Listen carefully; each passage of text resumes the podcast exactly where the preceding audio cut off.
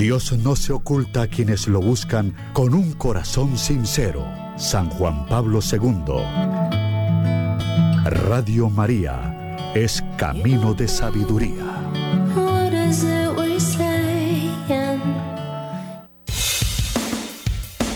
La familia primero, espacio que dirigen las doctoras Pilar Arango, Ana María Ramírez y Liliana Steffen. Bienvenidos.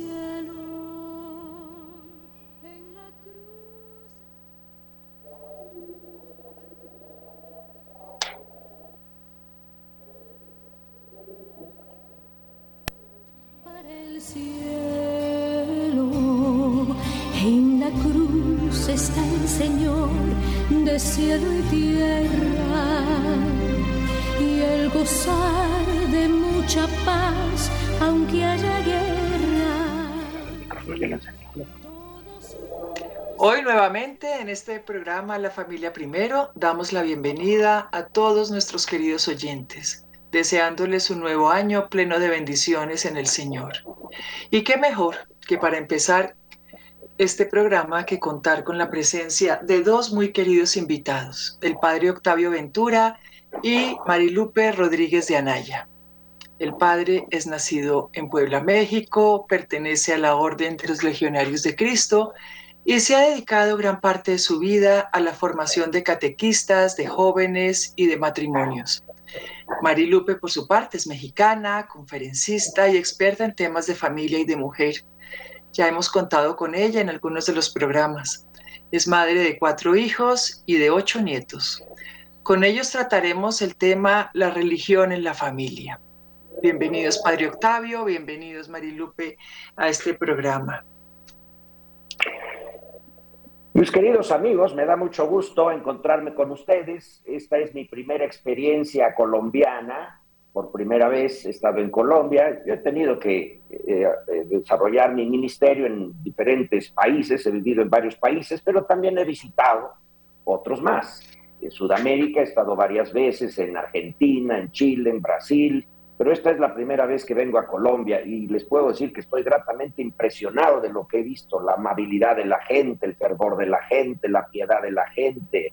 Eh, estoy realmente muy contento de lo, que, de lo que he visto hasta ahora, llevo una semana aquí. Y me han invitado a participar con, eh, con, con ustedes en este programa para conversar un poquito acerca de la religión en la familia. Miren, fíjense que a veces sobre todo a los jóvenes, les cuesta trabajo eh, vivir una vida eh, de religión. La, religión no se entiende en lo que debería ser. Miren, yo quisiera hacer una definición muy sencilla de lo que es la, la religión, porque el ser humano es religioso por naturaleza. Es como si dijéramos que la persona que no es religiosa, hay, hay muchas personas que utilizan el eufemismo de decir, es un eufemismo, ¿eh? de decir que no son religiosos practicantes. Dice, yo soy católico pero no practicante. Y otros dicen, yo soy católico y soy practicante. Miren, eso no existe. Lo que existe es buen católico o mal católico. Eso de católico no practicante no existe. Lo que, lo que deberían decir, yo soy católico pero de los malos. y no se atreven a decirlo y para que no suene tan feo, entonces dicen, soy, es que sí soy católico, pero no, no soy practicante. No se atreven a decir, soy católico de los malos, que es lo que deberían decir. Entonces, miren, el ser humano es por naturaleza religioso. ¿Qué cosa es la religión? Miren, la religión es la relación que existe entre Dios y el hombre. Eso es la religión. Entonces, todo ser humano, por naturaleza, necesita tener relación con algo que debe estar por ahí arriba. Eh, fíjense ustedes que en la historia, ¿de dónde saco esta idea que les acabo de decir? Pues de la historia. Miren, esto lo probamos con un hecho histórico. No existe, no existe ninguna eh, eh, civilización desde que se conoce el, récord histórico, no existe ninguna, ninguna civilización sin religión. Todas han tenido religión, inclusive desde antes de que existiera la iglesia y desde antes que viniera Jesucristo al mundo los sumerios, los caldeos, los egipcios, inclusive los aztecas, que ya era, los, bueno, aquí hay los chipsas, chipchas, ¿no? Allá en México están los aztecas. Miren, todos estos pueblos que no, no conocían a la iglesia, aunque ya son después de Jesucristo, todos estos pueblos también han tenido una religión. Entonces, eh, todos ellos han tenido una relación y han creído en algo, han tenido una relación con Dios. Entonces, en los tiempos actuales donde hay eh, una desacralización, yo diría a nivel mundial, eh, la pregunta es por qué eh, a, veces los jóvenes, sobre todo, no se acercan a Dios. miren, en la familia, así como en las civilizaciones y en todas las sociedades, debe haber una relación con el valor absoluto, con el valor superior, que es el que permite que exista un sistema de valores eh, morales, que es lo que nos permite vivir una vida humana. Cuando falta Dios en, la familia, o cuando falta Dios en una sociedad, o cuando falta Dios en el hombre, ese hombre colapsa, o esa sociedad colapsa, o esa familia colapsa. Entonces, les digo que el concepto que deberíamos tener de religión es simplemente la relación que existe entre el hombre y Dios. Entonces, fíjense, no solamente es necesario tener una religión personal, la religión personal, pero yo creo que existe un Dios y yo me relaciono con Dios como me da la gana. No, no, no puedo yo relacionarme con Dios como me da la gana, sino que yo me relaciono con Dios dependiendo lo que yo creo que Dios es.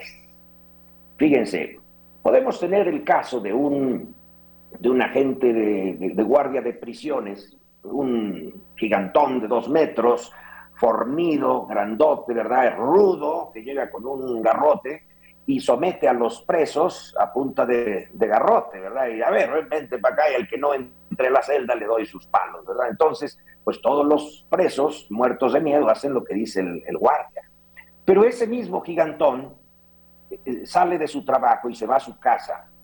Y entonces cuando llega a su casa, su niña de cinco años sale corriendo a darle un beso a su papacito y, le da, y lo abraza y dice, papi, te quiero mucho. Y el papá es tan tierno con esta niña y, entonces, miren, tenemos nosotros que preguntar ahora a los prisioneros. Debemos decirles, ¿qué piensan ustedes de ese, de ese guardia? Y van a decir, pues es un gorila, es un, es un monstruo, es rudo.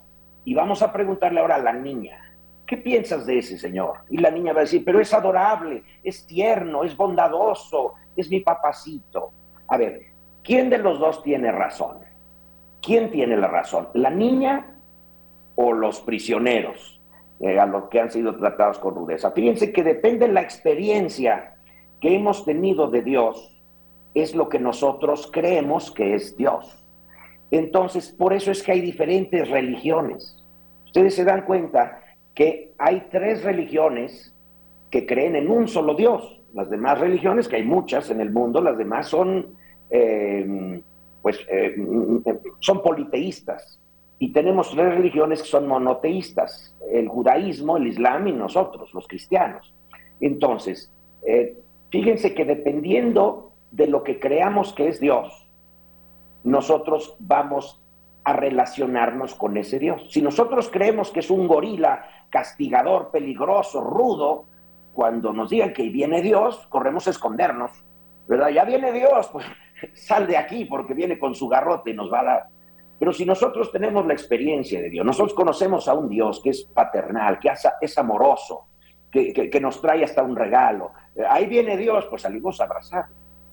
¿Se dan ustedes cuenta? Entonces, fíjense, los musulmanes, por ejemplo, creen que Dios es uno, Dios es poderoso, Dios es el creador de todo, pero es un Dios tan elevado, pero tan elevado, está tan arriba que es imposible alcanzarlo. Y entonces no podemos conversar con Él. Y entonces la manera como el Islam hace oración es muy diferente a la manera como nosotros hacemos oración. Nosotros tenemos la oración del Padre Nuestro. Jesús nos enseñó a orar así. Le dijeron sus discípulos, ¿cómo debemos orar? Enséñanos a orar. Y Jesús les dijo, digan así, Padre Nuestro que estás en el cielo, santificado sea tu nombre y danos el pan de cada día y perdónanos nuestras ofensas. Fíjense ustedes que el Padre Nuestro nos enseña, nos revela un Dios bondadoso y cercano, providente, perdona, misericordioso. En cambio, fíjense ustedes la manera como el Islam ora. El Islam, pues eh, ellos consideran que hay un Dios tan elevado, tan, tan lejano, porque es tan superior que no lo podemos alcanzar. Y entonces solamente se le hacen alabanzas, eh, eh, invocándola, inclusive con algún movimiento de las manos, diciendo, Alá es grande, Alá es el único Dios, Alá es superior. Pero ustedes se dan cuenta que no, eh, nosotros creemos de Dios algo muy diferente de lo que ellos creen. Y entonces nosotros nos relacionamos con Dios de una cierta manera y ellos se relacionan con Dios de otra cierta manera. Y si vamos a los judíos, ellos también tienen una manera diferente de hacer oración. Y ellos también se relacionan con Dios de una manera diferente.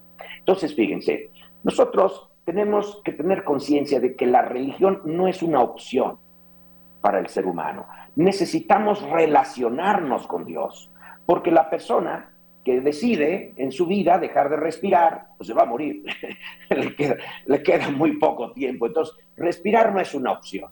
Alguno también podría decir, bueno, yo no quiero comer, pues también te vas a morir. Te queda un poco más de tiempo. Yo no voy a tomar agua, pues también te vas a morir.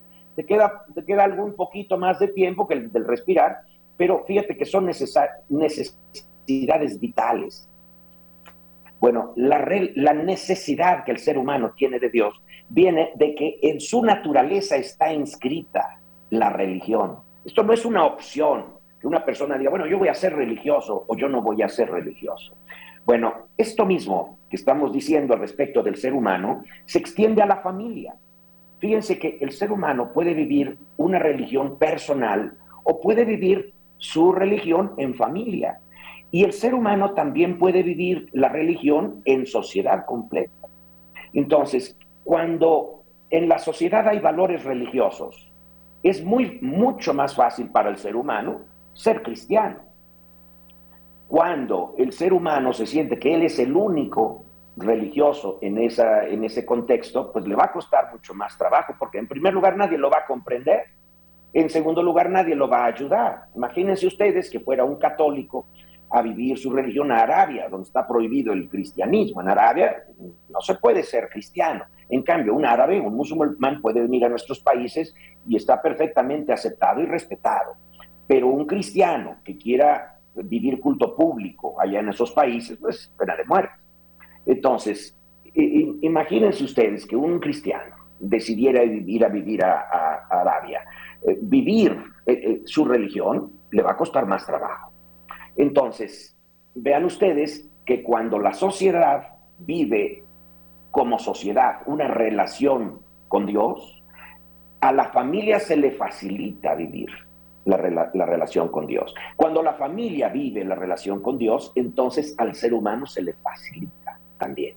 Entonces, esa es la importancia de procurar tú ser cristiano, de tal manera que tu familia pueda ser cristiana, de tal manera que toda la sociedad sea evangelizada y pueda vivir una, una, una relación con Dios como sociedad. De tal manera que cuando viene de regreso, entonces mi familia también puede ser más cristiana y yo también puedo vivir mi religión eh, de manera personal eh, con mayor facilidad. Les voy a contar una historia de unos estudiantes que tuve que vivían en Cuba hace Mm, como 40 años. Eh, actualmente en Cuba se han, se han suavizado las, las, relaciones entre la iglesia y, el Estado, pero hace unos 40 años todavía estaban muy tensas, 40, 50 años. Entonces, ellos, estos alumnos habían escapado con ayuda de parientes que tenían en México. Y ellos me contaban que eh, cada domingo se, se, reunía la familia y para poder ir a misa ellos eh, decían, bueno, ¿a cuál iglesia fuiste tú? Pues, pues el hijo decía yo fui a San Judas y la hija pues yo fui a San Marcos y el papá bueno, yo fui a la Virgen de Guadalupe y la mamá yo fui a no sé qué iglesia. Y entonces se, se, rotaban, fíjense, la iglesia a la que habían asistido para no asistir dos veces seguidas a la misma iglesia, porque decían, teníamos miedo de que el gobierno comunista, ateo, nos, nos localizara y entonces nos dijera, esta familia va todos los domingos a misa, debe ser una familia de cuidado. Y entonces el papá eh, podría estar amenazado porque a lo mejor le quitarían el trabajo o lo comenzarían a, pues, a poner problemas. Y entonces para, para no tener problemas de ese tipo, imagínate, por ser cristiano le podían quitar el trabajo al papá o le podían, podía estar la familia bajo amenaza. Entonces sí iban a misa porque las iglesias estaban, algunas iglesias estaban abiertas, pero tenían que ser muy cuidadosos para no mostrarse externamente como cristianos. Entonces era una familia que quería en familia conservar la fe. Entre ellos tenían una gran caridad y cuando yo los conocí, que les digo, una, la, hermana era, era alumna de preparatoria en el colegio donde yo, yo era director de ese colegio y el, el hermano era un alumno más jovencito, de, estaba en secundaria, sería aquí en, en Colombia sería la, hermana estaría en cuarto de bachillerato y el hermano estaría en primero de bachillerato. Bueno, pues fíjense que era una familia fantástica, en donde había una gran caridad entre ellos, había un gran amor entre cada uno de los miembros de la familia, que estaba enraizada en su fe. Pero vean ustedes el precio que tenían que pagar, tenían que andarse cuidando de que no se dieran cuenta el gobierno de que ellos eran una familia cristiana. Finalmente lograron escapar de Cuba y entonces vivían su familia con libertad. Yo les puedo decir que 40 años después, cada uno de los miembros de esta familia se convirtió en personas fantásticas. Eran hombres íntegros, hombre y mujer íntegros, la hermana también, los papás no los he vuelto a ver, yo creo que han de haber muerto, pero eh, los hijos eh, se han comprometido en obras de bien, en obras de caridad.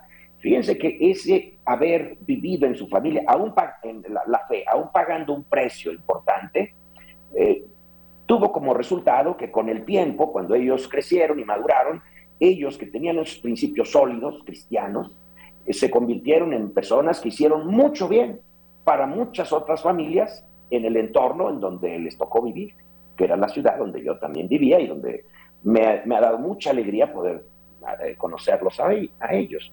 Eh, Marilupe, tú conoces el colegio Sauces, que es un colegio del Opus Dei. Bueno, pues el, hijo, el jovencito, eh, fue el presidente del colegio. Sabes, tal vez la familia de la que estoy hablando, es una familia fantástica, ¿verdad? Sobero. Entonces, dense ustedes cuenta la importancia que tiene el vivir en la familia. Fíjate que cuando, cuando tú vives en familia los valores cristianos, fíjate, la, la religión no es solamente eh. Algunas personas dicen que no quieren, no quieren ser practicantes porque les da flojera. Les da flojera ir a misa, les da flojera rezar. Pero mira, la, la religión es lo que les acabo de decir. La religión no es ir a misa, la religión no es rezar, la religión es relacionarse con Dios. Y dependiendo lo que tú creas que es Dios, entonces tú vas a vivir una religión mucho más alegre, mucho más eh, feliz si tú amas a Dios y sobre todo si tú percibes el amor de Dios, entonces vas a vivir una relación con Dios mucho más feliz. Cuando tú te das cuenta de que eres amado, pues quieres visitar a esa persona. Cuando tú, te das, cuando tú tienes miedo de Dios, lo, lo primero que quieres es escapar de Dios. Sí, Pilar, querías decir algo. Eh, padre, escuchándolo, pensaba lo siguiente, usted va eh, narrando como cuando una persona decide no comer o decide no respirar, eh, es como si le faltara eh, tomar unas decisiones muy radicales en su vida. Pero obviamente el que decide no respirar y el que decide no comer se le va notando evidentemente hasta que va llegando a la muerte. ¿Cómo podríamos decir una persona que decide vivir sin Dios, que, que, ha caminado por la vida y dice, yo nunca he ido a misa, yo nunca he vivido un sacramento, a mí Dios, la verdad, es algo por allá eh, en bien lejano, ni me interesa. ¿Cómo empieza a vivir esos síntomas en sí mismo de esa decisión de poner a Dios lejos de su vida? Cómo se van haciendo evidentes esos síntomas en él mismo y en su propia familia.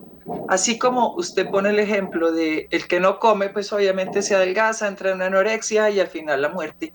¿Cómo se hace tangible y evidente esa falta de Dios y de encuentro personal eh, con Dios? Muy buena pregunta, Pilar. Fíjate que los signos de que falta Dios en la vida, pues eh, fíjate que la mejor definición que tenemos de Dios, yo creo que nos la da, sin duda, nos la da San Juan en su primera carta, dice, Dios es amor. Entonces, ¿qué es lo que pasa cuando el, el amor falta en la vida de un ser humano? Miren, el ser humano, al haber sido creado, fue equipado, dice la palabra que estoy utilizando, fue equipado para el amor.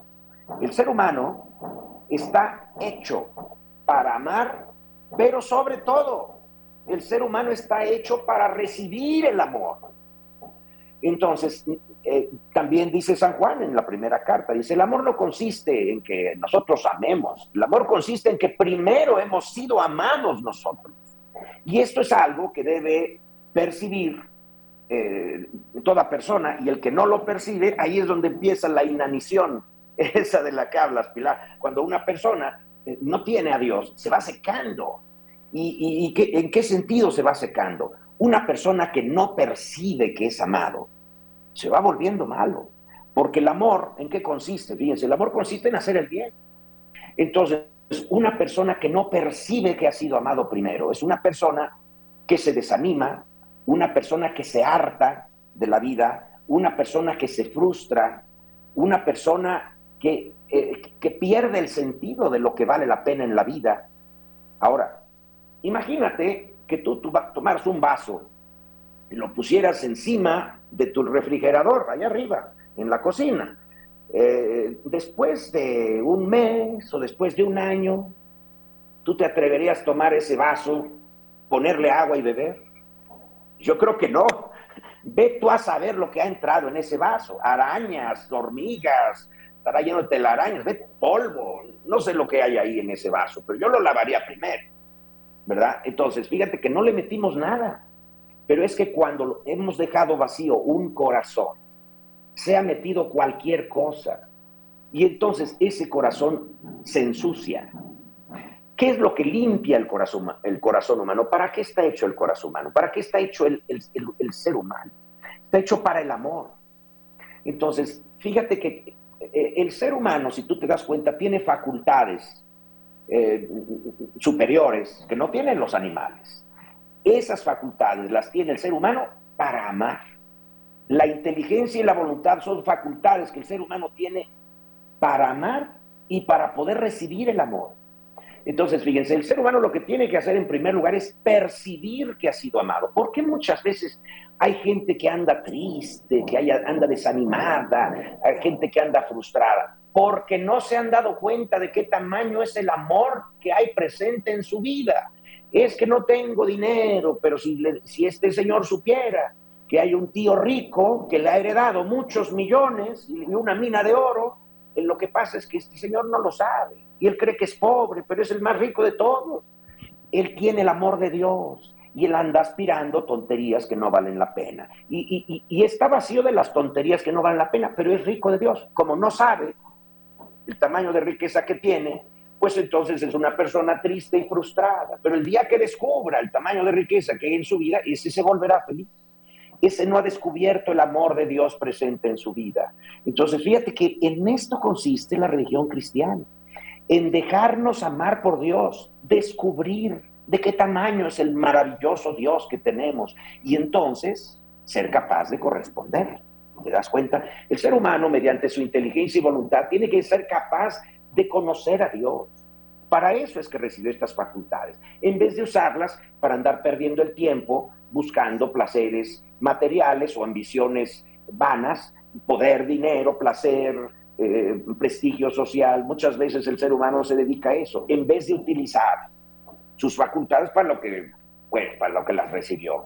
¿Te das cuenta? Entonces, ¿cuáles son los signos de que una persona eh, eh, ha perdido su religión, que se empieza a secar, empieza a tener una vida que aparentemente no vale la pena. La vida del ser humano siempre vale la pena, pero el que, el que pierde la noción de Dios fácilmente se entristece, se frustra, eh, se pierde el sentido de lo que, de lo que vale, ¿te das cuenta? Entonces, eh, fíjate que el primer paso para vivir la religión cristiana no es dedicarnos a ir a misa. El primer paso es conocer a Dios, un Dios maravilloso que es bueno y que ha llenado tu vida con amor para que seas feliz. Fíjense, ¿en qué consiste la felicidad? La felicidad es algo que todos queremos, pero la persona que se dedica a buscar la felicidad es el primero que se frustra. La felicidad no es algo que se busca, la felicidad es algo que se encuentra. La felicidad te llega. La felicidad, si la, si la andas buscando, fíjate que vas a acabar mal. La felicidad no es algo que tienes que andar buscando. Lo que tienes que andar buscando es hacer el bien. Cuando tú haces el bien, eso es lo que se llama el amor. Cuando tú amas sin darte cuenta, vas a ser feliz. La persona que es capaz de hacer felices a otros es la persona más feliz. Y fíjense ustedes que esto en la familia es, el ABC, es el ABC de la vida familiar, es el amor. Fíjense ustedes que en la familia los papás tienen a sus hijos, ¿para qué? ¿Para qué tienen los papás hijos? A ver, aquí hay algunas mamás que están presentes. A ver, Marilupe, ¿para qué tienen? A ver, no, precisamente quería yo preguntarle ese punto a Marilupe, ya que tenemos la, alegría de tenerla en el programa. Imagínate, mamá de cuatro, abuela de ocho, en tiempos modernos, escuchando estas palabras que nos dice el Padre tan claras sobre el amor, el bien, la felicidad. ¿Cómo conseguir eso en familia, Marilupe? Cuéntanos un poquito. Muchas, muchas gracias, muy buenos días. Yo soy Marilupe Pues mira, yo creo que a los niños hay que enseñarles desde muy pequeños que son productos. Acércate, perdón, Marilupe, al, al, micrófono un poquito más, que te vimos un poco ah, lejos. Les digo que les comento que yo creo que, eh, bueno, no sé, el padre, lo platicábamos el otro día, precisamente le decía yo, padre, ¿por qué la gente deja de vaciarse de Dios y por eso es tan infeliz? Nuestros hijos, desde muy pequeños, ¿para qué tenemos a nuestros hijos? Bueno, los, tenemos, yo creo que para, como un regalo de Dios, para regresarlos a Él. Yo siempre he dicho que la única manera de poder decir como padres cumplimos es regresarlos al Padre. Y para eso hay que enseñarles de dónde vienen yo siempre les digo que desde muy pequeños hay que hablarles del gran amor de Dios, que los pensó desde toda la eternidad para este momento, para que fueran felices. Pero la única manera de ser feliz, que el Padre lo dice muy claramente, yo les comento, la felicidad no es un lugar al que yo llego, sino es un camino que recorro mientras cumplo la vocación a la que todos estamos llamados, el amor. Entonces a los niños hay que hablarles muchísimo de Dios. Ahorita con los nietos lo platicábamos, hablarles del gran amor de Dios, hablarles de ese, Dios maravilloso que los cuida, los ama, los protege, siempre está con ellos, nunca les falta. ¿Por qué? Porque va a haber un momento en la vida, y lo digo por la experiencia ya de cuatro hijos que ahora son adultos maravillosos, pero pasaron la adolescencia, unos más fáciles, otros menos fáciles, en las que se cuestionan, se cuestionan muchas cosas. Bueno, yo siempre les digo, ¿no? Hay que hablarles desde muy pequeños mucho de Dios para que el día que ellos tengan ese pequeño, gran alejamiento en el que empiezan a, tomar sus propias decisiones, puedas voltearte y decirle a Dios, ¿te acuerdas aquel que te presenté desde chiquito? Pues hoy piensa que no está cerca, pero yo sé que está cerca y te lo encargo mucho. Entonces digo, hablar mucho a Dios desde pequeños para que cuando lo sientas lejano puedas voltearte y decirle a Dios, ese del que te, te comenté, ese que tú me diste para regresar a ti, hoy necesita mucho más esa cercanía y te lo encargo. Porque les digo a los papás a veces de broma, ¿cómo vas a tener el descaro? Decir nunca, se los presentaste nunca, hablaste con ellos, ahora decirle a Dios, te lo encargo, Dios, esa mujer, Dios es el camino que está tomando Dios. Bueno, entonces esto es bien importante. Entonces yo les digo, ser como, como, como muy, muy, muy presentes desde muy pequeños hablar. Y algo que yo siempre considero, no sé, el padre también es el ejemplo. Erickson dice, me gritas lo que eres, que no escucho lo que dices. Y nuestros hijos, nuestros nietos, aprenden de lo que ven de nosotros, de la relación que ven de sus padres con Dios. aunque hay un tiempo en que ellos no lo entiendan. Entonces, no se ve. Siempre les digo, no se ven las cosas básicas.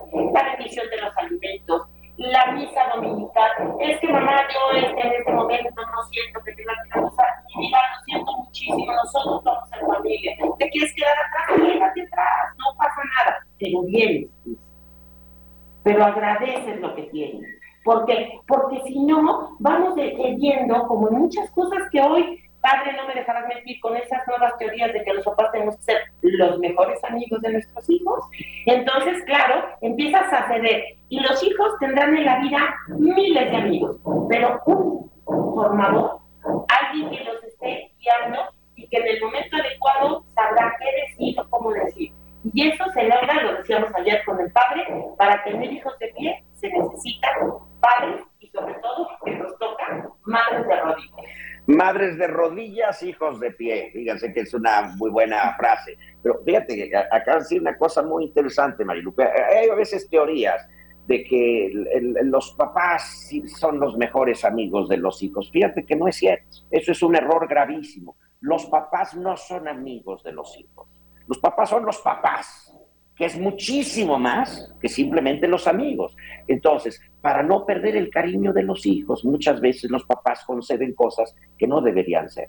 Dice, por el contrario, dice un, eh, refrán antiguo, que aunque puede parecer hoy una cosa monstruosa, pero tiene razón. Dice, quien bien te quiere, te hará llorar. Fíjense que un buen, formador muchas veces tiene que exigir entonces, el que no exige para ser popular se convierte en populista. Ustedes saben lo que es un gobernante populista, una persona que trata de ser popular, es el populista, y entonces le da a la gente lo que quiere, no lo que necesita. Y entonces las consecuencias en esa sociedad donde hay un gobernante populista son terribles, porque es la destrucción. Eh, se dedica a complacer y a dar, y a dar caprichos. Fíjense que Jesucristo, que es el eje de nuestra religión, no fue populista. Jesucristo, fíjense, Jesucristo no vino a agradar a nadie. Jesucristo no buscó caerle bien a nadie. Jesucristo muchas veces tuvo confrontaciones con muchas personas. Y a veces pensamos que una persona que tiene confrontaciones es alguien que no tiene caridad. Fíjense que no es cierto. Jesucristo fue muy exigente y tiene frases en el Evangelio como esta. El que no carga su cruz de cada día no es digno de mí. Jesucristo también dice, esforzaos por entrar por el camino estrecho, porque el amplio conduce a la perdición. Entonces, vean que Jesucristo exige.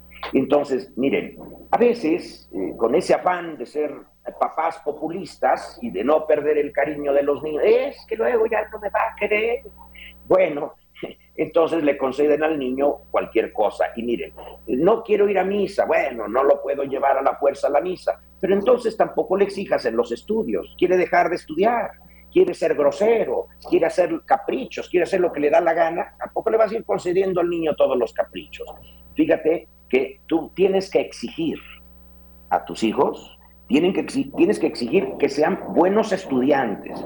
Te vamos a mandar a una buena escuela, pero tienes que ser buen estudiante y no puedes estar reprobando todas las asignaturas. También te vamos a exigir que seas buen hijo. No puedes faltar el respeto a tu madre o el respeto a tu padre. No puedes, eh, eh, no puedes ensuciar la casa cuando te da la gana. Recoge tus cosas, arregla tu cuarto. Se le debe exigir al, hijo, oh, es que si le exijo que, que, recoja su cuarto, se va a enfadar y ya no, ya no va a querer darme un beso.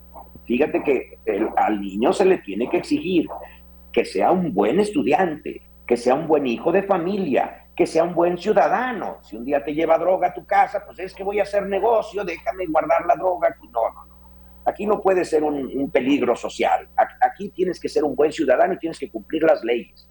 Tienes que ser un buen estudiante en la escuela, tienes que ser un buen hijo de familia. Si vas al club a jugar al tenis o lo que sea, tienes que cumplir las leyes que se ponen en el club. Eh, que tú quieres meterte con calzado eh, indebido a la cancha de tenis, te van a expulsar del club. Entonces, no debes faltar a las leyes del club. Tienes que ser bueno en el club, buen hijo de familia, buen ciudadano, buen estudiante y también bueno en tu religión. Así que si dice que no quiere ir a misa los domingos porque se aburre, pues tú tienes que decirle que ir a misa es obligatorio. Entonces, no, no, por querer quedar bien con el niño, eso es algo que no se negocia, efectivamente. A ver, esta familia es cristiana. Nosotros creemos en este Dios, que es bueno. Entonces, si a ti no te gusta, te aguantas. Pero eh, es que vamos a ir de vacación, sí, pero yo mejor me prefiero ir con otros amigos a otra parte. A ver, cumplir con tus deberes de religión es obligatorio. Ahora fíjense, ¿en qué consiste que es obligatorio ir a misa? La obligatoriedad de la misa es algo que los papás tienen que explicar a los hijos.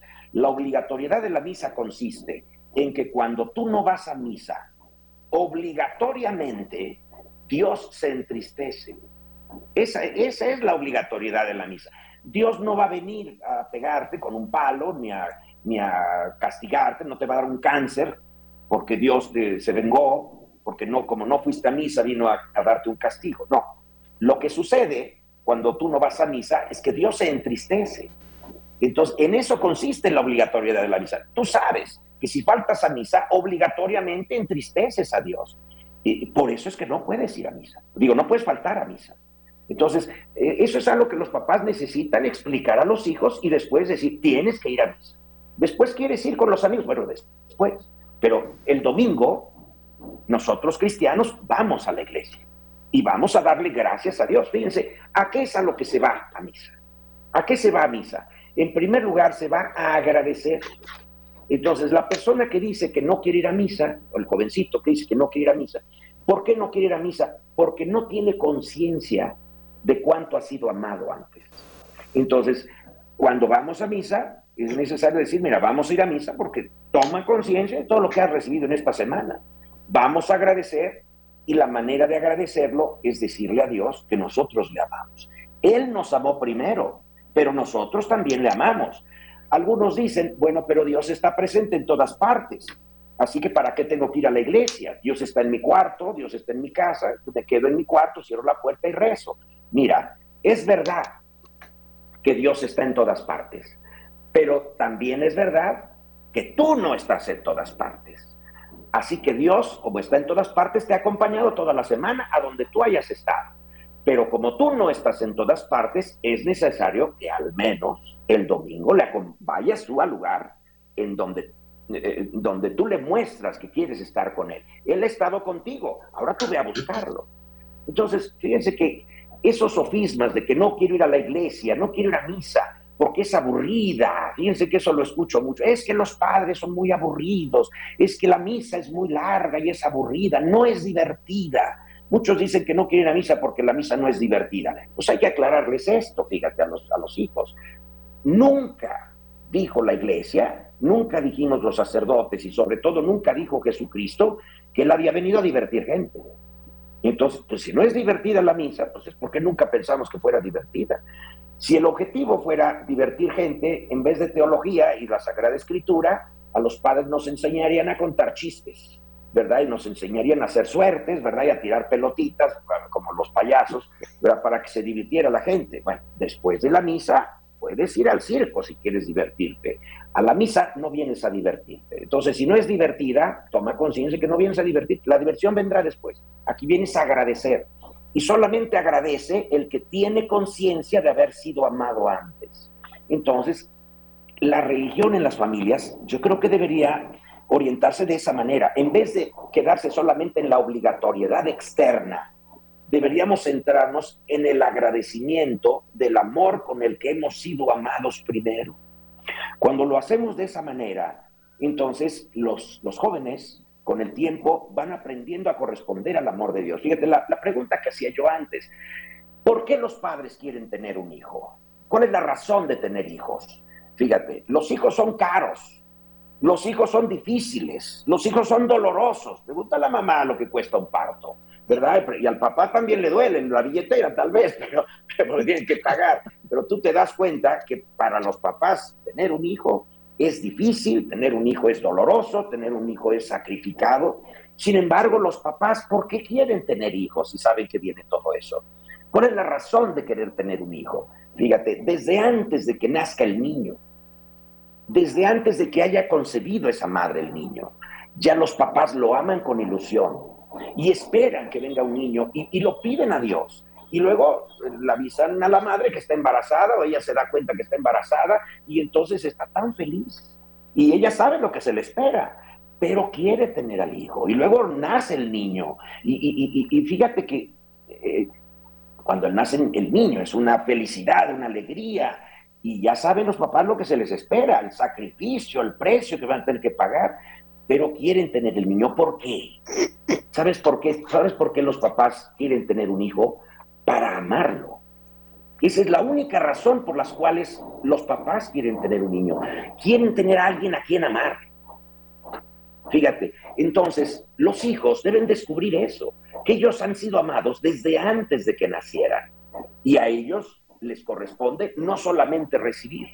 Cuando los hijos no se han dado cuenta de todo el amor que hay presente en su vida, se vuelven egoístas. Y entonces es bueno que los hijos vayan aprendiendo a corresponder y amar también, así como ellos han sido amados primero. Muchas veces los hijos se vuelven solamente eh, patroncitos, se vuelven, se vuelven mandoncitos porque no han descubierto nunca cuánto amor hay presente en su vida. Y luego ves la niña que tiene depresión porque no ha podido hacer sus caprichos, cuando que hay tanto amor presente en su vida. Fíjate, eso nosotros debemos remitirlo a Dios.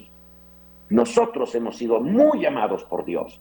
Así que, ¿qué es lo que vamos a hacer nosotros por Él? Esa es la religión cristiana. No simplemente cumplir con obligaciones externas de que hay que ir a misa los domingos, a una misa aburrida y que no podemos comer carne el miércoles de ceniza y el viernes santo y tenemos una serie de reglas externas impositivas. Nos viene la religión como, como debe enseñarse, como debe vivirse. Es una, es una relación de agradecimiento a alguien que nos ha amado mucho.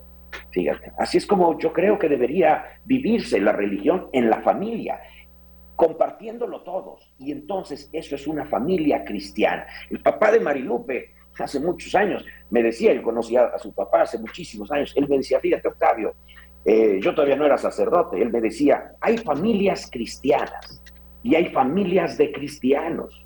Nosotros debemos buscar ser una familia cristiana, tener una familia cristiana en donde todos como familia busquen a Dios. Y entonces cuando te sientes cobijado, porque en tu familia así es, entonces es más fácil vivir tu fe. Como decíamos, el católico solo allá en Arabia, pues le va a costar mucho trabajo después de varios años de vivir allá, cuando regrese, a ver si todavía es, es católico, a lo mejor ya no, pero si nos sentimos cobijados por una sociedad, la, sociedad celular de la familia es la, que más cobija, bueno, si vivimos una familia en donde todos practican lo mismo, será mucho más fácil tener una relación personal con Dios.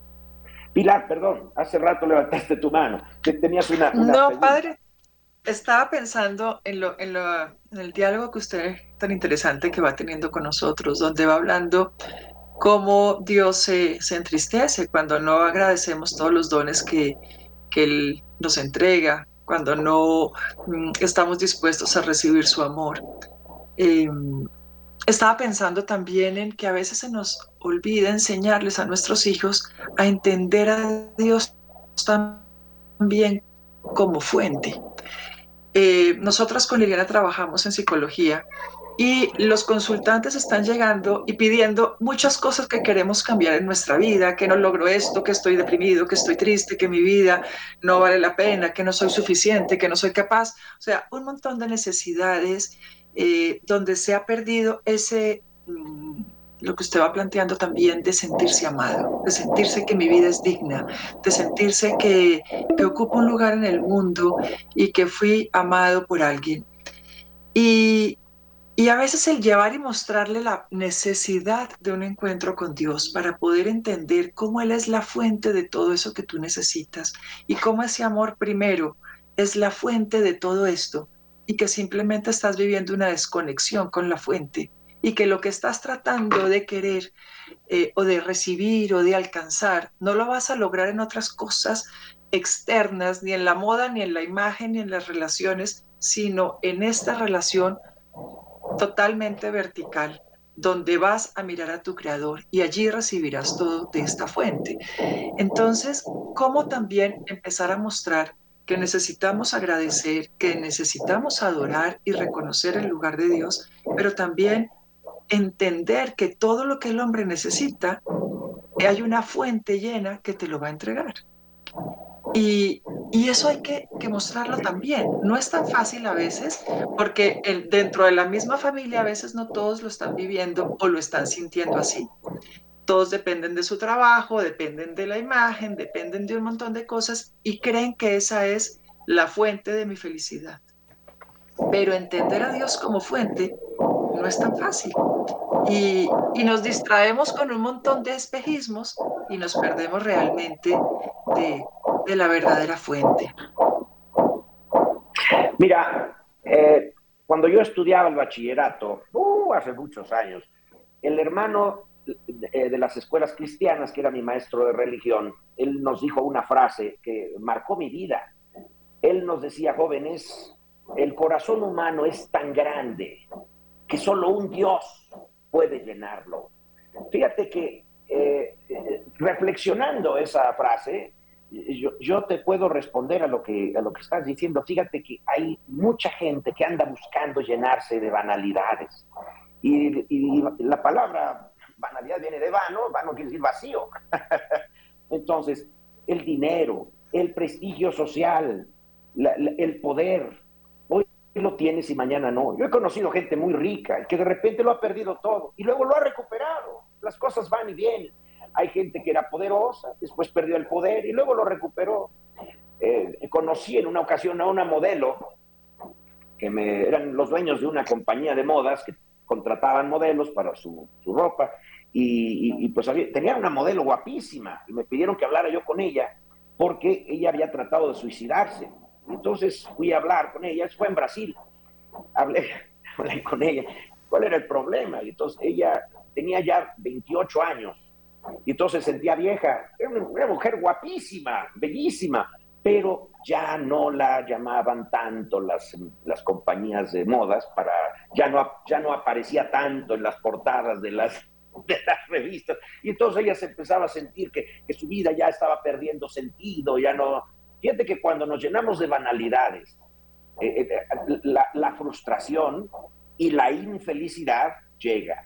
Fíjate que la felicidad no es lo contrario del, del, sufrimiento. La felicidad y el sufrimiento muchas veces van de la mano. Muchas veces para ser feliz es necesario pasar por sufrimiento. Y en la filosofía actual, eh, hedonista que tenemos, las personas lo que tratan de hacer es evitar el sufrimiento a toda costa. Y eso lo que muchas veces produce es más sufrimiento. Muchas veces para ser feliz hay que pagar un precio. La felicidad es un, consiste en la satisfacción de haber conseguido algo que valía la pena. Entonces, para, para conseguir el título universitario ha habido que estudiar mucho. Y tú viste cómo tus compañeros se iban al cine y se iban de, de vacaciones, y tú te quedabas estudiando y haciendo los trabajos. Pero luego ellos fracasaron y tú te convertiste en un buen doctor, que saliste con honores de la universidad y tienes un buen puesto en un buen hospital. Entonces, eh, eso te hace vivir satisfecho y eso te hace vivir feliz. Criar una buena familia, la, renuncia que significa para los papás, es lo que decía Marilupe hace rato, eh, padres de rodillas o madres de rodillas, hijos de pie. Fíjate que la, la mamá esa que podría haberse dedicado a andar saliendo con amigas y a pasarla bien, se dedicó especialmente a, orar por sus hijos, a cuidar de sus hijos. El sacrificio muchas veces está a la base de la satisfacción y de la felicidad. Entonces, tenemos que, ser conscientes de que la vida no es para disfrutar. Fíjate, la vida es para ser felices, pero no para disfrutar. Entonces, a veces se disfruta la vida, qué bueno que hay esos momentos, pero no es solo disfrute. Entonces, es desde la infancia en donde se tiene que ir educando a los hijos. Y ya te digo, los papás populistas, y a veces se quejan, esos papás populistas muchas veces se quejan de, de los gobiernos populistas, sin darse cuenta de que ellos son populistas en su casa. Te das cuenta que han tratado de estar agradando a los niños, consintiendo todos los caprichos, y lo único que consiguieron fue estropear a los hijos que, serán infelices esos niños por culpa de una mala educación de los papás, donde les faltó carácter a los papás, les, les faltó exigencia. Pero fíjate, tiene que ser una exigencia cariñosa, una exigencia cristiana, una exigencia llena de bondad. en donde los mismos hijos se dan cuenta que no se les exige porque el papá o la mamá quieren imponer, sino porque precisamente les aman. Entonces, cuando en una familia hay todos esos valores, esa familia se conserva unida, esa familia se conserva feliz. Fíjate que la familia es la escuela del amor. En una familia es donde tú aprendes a sacrificarte, aprendes a compartir, aprendes a perdonar, aprendes a dar, dice Marilupe. En una familia tú aprendes a, compartir el mismo cuarto y a tu hermano le gusta abrir la ventana, pero a ti te gusta cerrarla y uno de los dos tiene que ceder. Y tienes que dialogar. En la familia uno aprende a dialogar. En la familia uno aprende tantas cosas que después te permitirán vivir el amor verdadero. Y cuando sabes vivir el amor verdadero, serás feliz. La persona que, que se ha acostumbrado a ser un dictador, y es un niño que a lo mejor es hijo único, pero con los únicos que podría haber compartido con sus padres y no decidió compartir con sus padres. Al contrario, lo que se dedicó fue imponerles a sus padres. Y los padres, para no perder el cariño del niño, le consentían todos los caprichos. Ese niño va a ser un monstruo. Pobre de la que se case con ella o de la que se case con él. Pobrecito, va a ser un monstruo.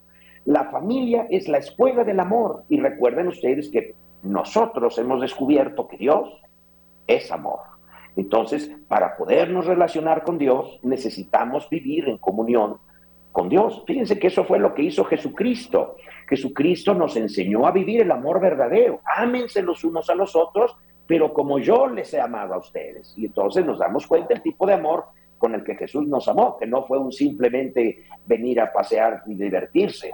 Jesucristo dio un soplido a todos los soldados romanos, los había podido dejar eh, untados ahí en el suelo, ¿verdad?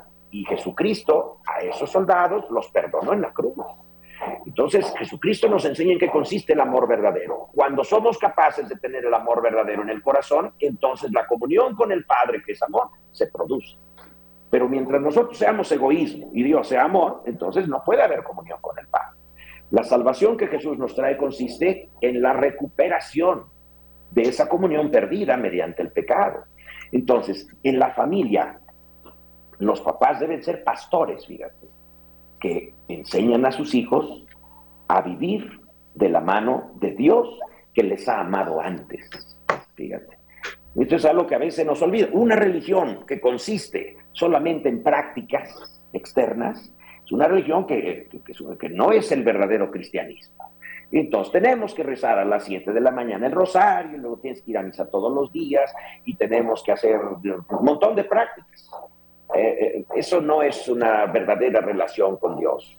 Lo que tenemos que hacer para relacionarnos con Dios bien es conocerle. Y cuando lo conocemos no es posible no amarlo. Esa, eso eh, es una pregunta también que surge y la oigo mucho en los jóvenes. A mí me cuesta mucho trabajo relacionarme con Dios porque siento que tengo que hacer mucho para que Dios me quiera y Dios me mire. O el, otro debate es no siento nada.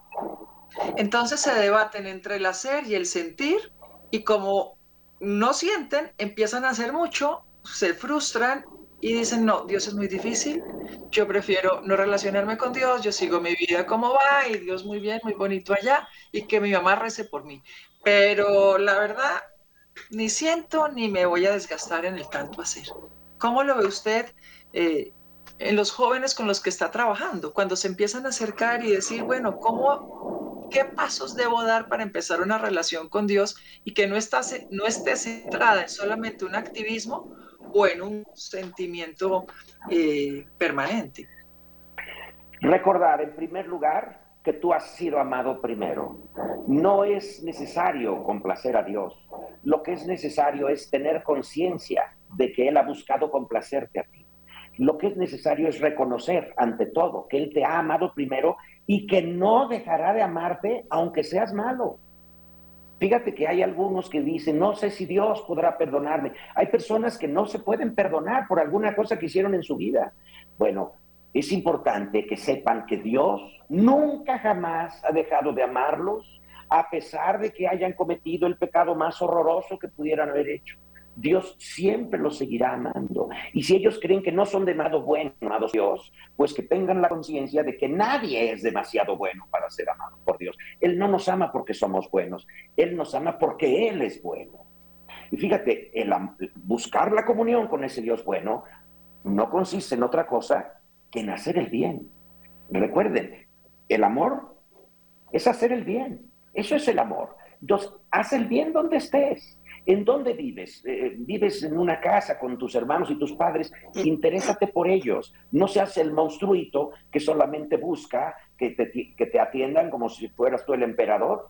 Sal de tu egoísmo, sal de tu concha y dedícate a servir a los demás. ¿verdad? A veces estamos así todos eh, agarrados como si fuéramos unas ostras. Sal, ábrete y dedícate a servir a los demás. ¿Qué puedes hacer tú para que sean felices las personas con las que vives? Eso es el amor. Y en la, en la medida que vivas así el amor, tú te darás cuenta cómo de repente ya no te cuesta tanto trabajo relacionarte con Dios, porque Él te está recibiendo, estás pudiendo entrar en su corazón. Él entra en tu corazón, pero para que haya comunión es necesario que también tú entres en el corazón de Él. ¿Te das cuenta? Entonces... Es un, amor en acción. ¿Puedo decir algo? Bueno, perdón, es que está padrísimo, bueno, pero a veces las familias en lo concreto nos cuesta muchísimo, muchísimo trabajo lograr esto, ¿no? Y entonces, bueno, algo que, que yo ahora que estoy practicando con mis nietos es generar en ellos un sentido de pertenencia de la familia Anaya se va a misa. La familia Anaya ve por el otro. La familia Anaya. Y entonces los niños, eh, hay, hay anécdotas que estudié a contar de, de algunos de los niños, que por ejemplo ven a alguien pidiendo y entonces regresan a pedirte porque los Anaya le damos a la gente que necesita porque son hijos de Dios como nosotros. Entonces, buen, buen punto. ellos un sentido de pertenencia, para mí es importantísimo desde pequeños y de grandes lo siguen sintiendo. Entonces, nuestro distintivo de familia y lo que decía el padre, no solo en la religión, los Anaya no tiramos basura en la calle, aunque la gente lo haga que, que pega que lo haga nosotros respetamos los símbolos patrios. Nosotros, y eso nos ayuda mucho, perdón, perdón, padre, pero como en, algo muy concreto, que las familias podemos empezar a trabajar. Te los agradezco mucho, perdón. Ahora fíjate, eso está bien para la educación religiosa, pero siempre se debe llegar a través de esos vehículos a que haya un compromiso personal con Dios. Y ya, ya no es porque soy Anaya, es que ya porque soy yo, ¿verdad? Yo, yo me he encontrado a Dios y yo amo. Pero es un excelente camino empezar por ahí, sobre todo cuando son pequeños. Cuando llegan a su adolescencia, sus preguntas, sus cuestionamientos, empiezan a pasar a lo que nos dice el padre. Es que soy yo quien quiere ser así. Pero ya tienen una base y un modelo para el cual poder responder a esas inquietudes y preguntas que ellos tienen. Y, y es increíble cómo los mismos papás se van dando cuenta cuando hay que soltar y permitir que ese adolescente o ese joven vivan su infancia espiritual otra vez, porque empiezan desde como si fueran chiquitos otra vez, pero son ellos consigo mismos en su, en su desarrollo y en su relación con Dios. Entonces es, es precioso como el camino se va siguiendo, pero estos aspectos prácticos de verdad nos ayudan como papás, como mamás, como familias a darles una estructura para que ellos sientan más claridad en dónde se tienen que mover. Bueno, les dejo, mi, dejo mi este bendición, amigos. Padre, Hijo y Espíritu Santo sobre todos ustedes. Amén. Gracias, Padre. Gracias, Padre Marilupe. Dios los bendiga. Gracias por su presencia en este programa. Hasta una próxima oportunidad. Bendiciones para todos. Gracias. Gracias.